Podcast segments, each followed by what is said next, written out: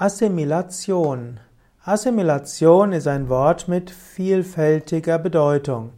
In der Biologie bedeutet Assimilation der Stoff- und Energiestoffwechsel. Assimilation bedeutet, dass man körperfremde Stoffe in körpereigene Verbindungen umwandelt. Zum Beispiel gibt es äh, Kohlenstoffassimilation, Stickstoffassimilation, Schwefelassimilation, Mineralstoffassimilation.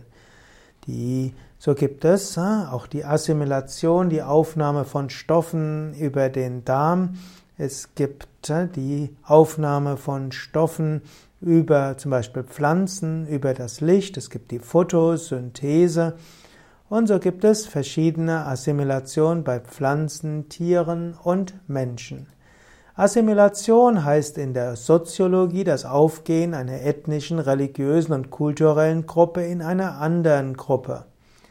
Es gibt auch die sogenannte Assimilationspolitik, die Frankreich und Portugal zum Beispiel betrieben haben in Afrika. Es war ein Aspekt Koloni des Kolonialismus. Die Hoffnung, dass wenn man die Kolonien hm, ausreichend assimiliert, dass sie dauerhaft Teil des äh, Staatswesens bleiben, die sind letztlich schiefgegangen. Es gibt die Assimilation in der Lernpsychologie, das heißt, man integriert eine menschliche Erfahrung in ein kognitives Verfahren. Es gibt auch Assimilation in der Psychophysiologie, es gibt die Assimilation in der Sprachlehre, dass sich eben Angleichungen ergibt bei verschiedenen Sprachlauten. Es gibt auch die Assimilation der Meteorologie und der Klimatologie.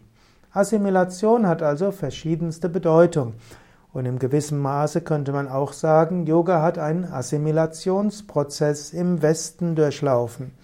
Wenn wir heute Yoga im Westen lehren, ist das etwas anderes als das Yoga, das vor ein paar tausend Jahren in Indien geübt wurde. Yoga, wo auch immer es hinkommt, geht einen gewissen Assimilationsprozess. Im Buddhismus ist das auch bewusst auch so gewünscht. Buddhismus zum Beispiel sagt man, dass Buddhismus überall anders wird. Der als Buddhismus nach Tibet gekommen ist, ist eine neue Form von Buddhismus entstanden, immer der tibetische Buddhismus.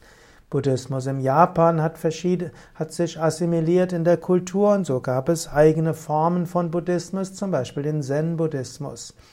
In China gibt es verschiedene Assimilationsprozesse oder gab es im Buddhismus und auch jetzt in dem neuen China muss sich der Buddhismus wieder anders entwickeln.